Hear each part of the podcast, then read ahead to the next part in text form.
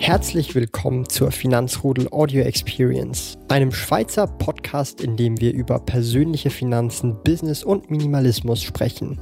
Neue Finanzrudel Audio Experience Podcast folgen jeden Montag, Donnerstag und Samstag um 9 Uhr vormittags.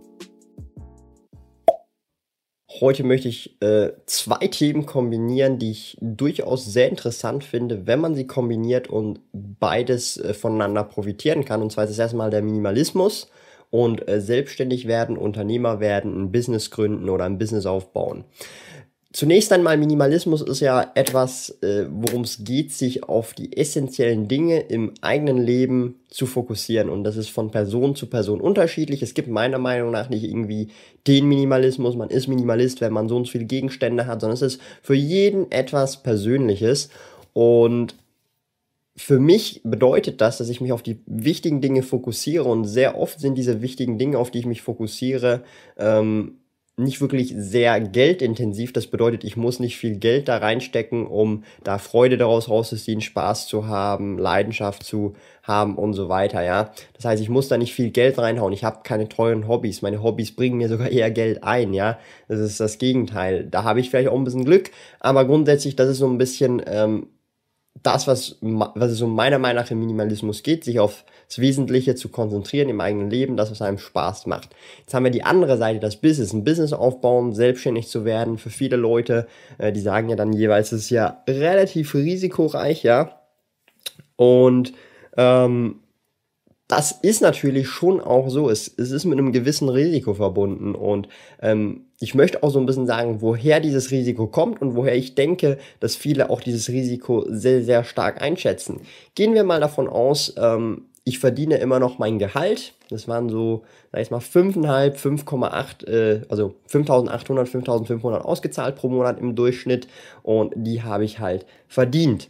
Ja, und stellen wir uns mal vor, ich wäre nicht von Anfang an so finanzavers gewesen und oder finanzaffin, sorry, nicht avers, avers wäre glaube ich das Gegenteil, äh, nicht fina so finanzaffin gewesen, nicht so aufs Sparen ähm, konzentriert gewesen oder aufs äh, Budget-Tracking und so weiter und hätte jetzt einfach äh, diese fünf, also einfach alles eins zu eins ausgegeben, das, was ich verdient habe, sprich von Paycheck to Paycheck leben, also von Monat zu Monat leben, vor, von der Hand zum Mund oder wie man das auch sagt.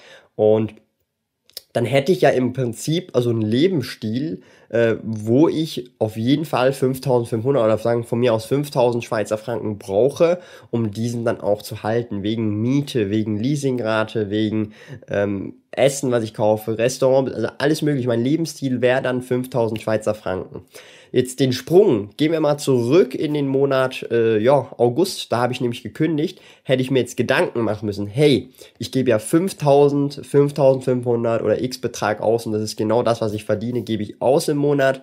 Und jetzt möchte ich mich selbstständig machen wie zur Hölle soll ich das machen, ja? Weil erstens mal, vielleicht hat man keine Rücklagen oder nur sehr wenig oder irgendwie nur 10.000 oder 20.000, das wären ja dann nur vier Monate Rücklage.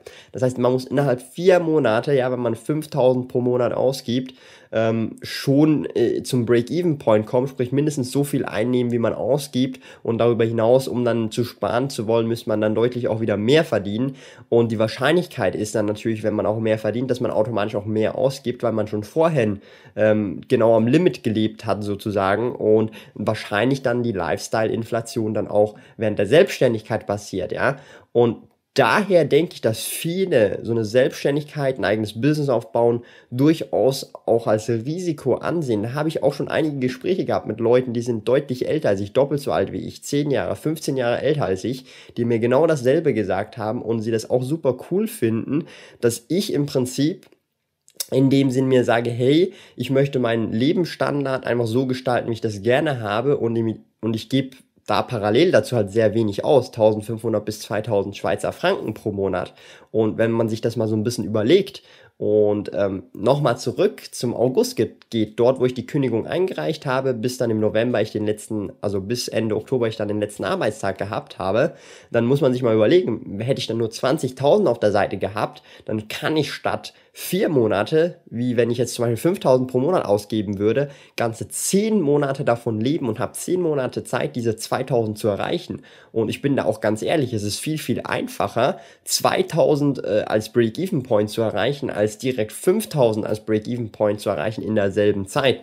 Und das ist dann so ein Punkt, wo ich dann vermutlich denke, dass äh, viele dieses Risiko gar nicht in Kauf nehmen wollen, weil sie einfach keinen, ihren Lebensstandard nicht irgendwie ähm, senken wollen oder einfach diesen Sprung nach unten nicht machen wollen. Es ist ja im Prinzip ähm, also für mich war es ja dann tatsächlich so, ich habe jedes Jahr oder je, teilweise alle halbe, alle sechs Monate auch mehr verdient. Ja, das heißt, ähm, bei mir ging es beim Einkommen steil bergauf, sage ich jetzt mal. Ähm, ich habe da durchaus gut verdient und es war auch alles super gut und super toll. Und ähm, ich habe ja dann schlussendlich wirklich eine riesige Einbuße bei meinen Einnahmen gemacht. Sprich, ich bin dann von hier oben, wenn das jetzt äh, der höchste Punkt, wo ich jemals so viel habe, ich, ich habe nicht mehr als das verdient bisher. Das war der höchste Punkt, den ich bisher erreicht habe.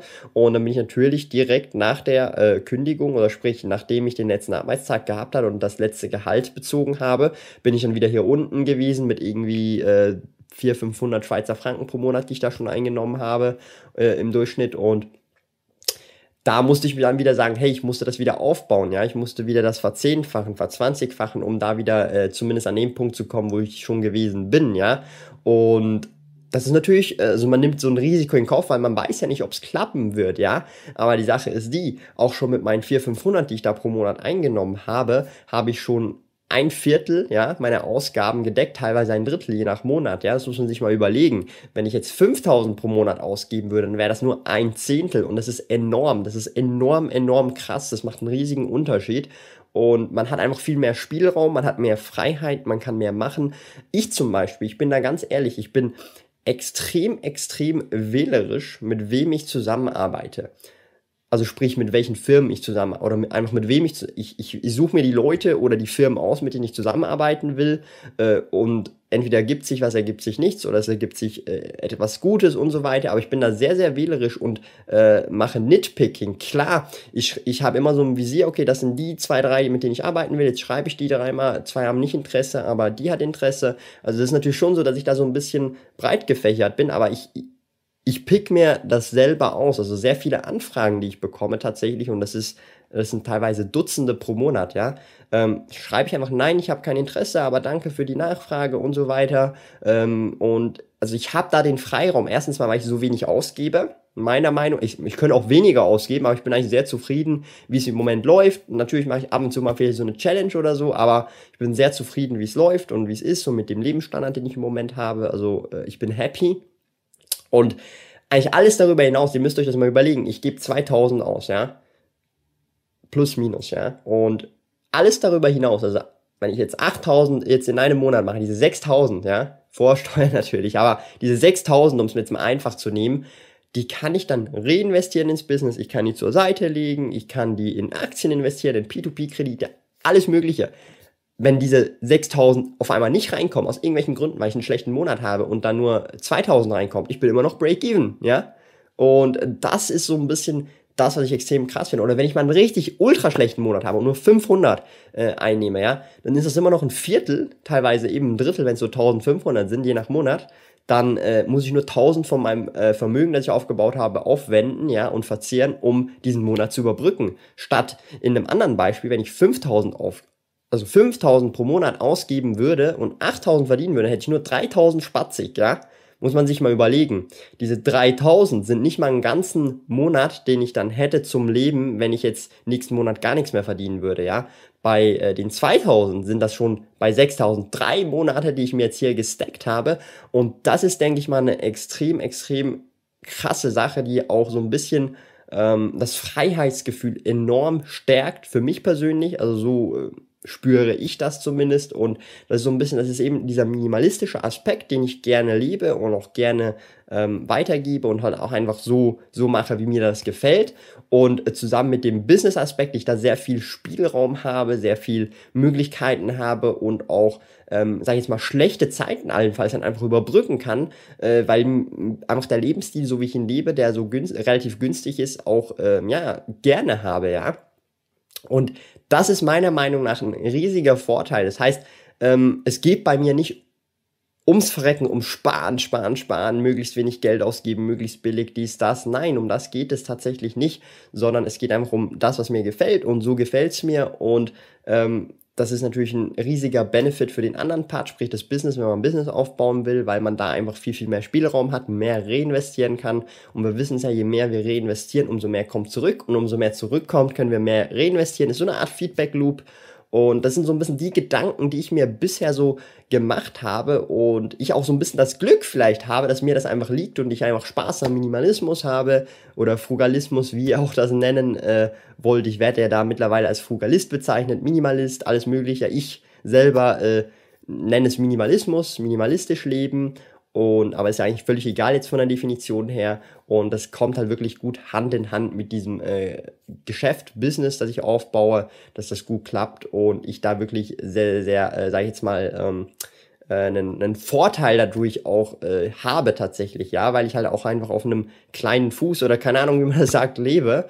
Und es macht halt auch richtig Bock und Spaß, das Ganze zu sehen, wie das wächst. Und ähm, ja, also ich kann grundsätzlich jedem empfehlen, einfach wenn er wirklich dafür oder wenn es einfach ausprobieren will, sich selbstständig zu machen, Business zu starten oder einfach ein Business aufzubauen, dann durchaus auf die eigenen Ausgaben achten, also die privaten Ausgaben. Ich rede nicht von den Business-Ausgaben, von den Privatausgaben zu achten, weil je niedriger die sind, umso mehr Spielraum hat man und umso mehr Freiheiten hat man im Business, mit wem man zusammenarbeitet und so weiter. Man ist nicht unbedingt auf äh, gewisse Geschäftspartner angewiesen, auf die man nicht mit denen man nicht zusammenarbeiten will und so weiter. Also das heißt, du hast super viel Spielraum und du kannst dann wirklich Nitpicking betreiben auch und auswählen, suchen, machen und tun, wie du es willst oder zumindest halt in einem besseren Maß, als wenn du das äh, Fünffache, das Dreifache oder das Zweifache ausgibst von dem, was du jetzt ausgibst, ja.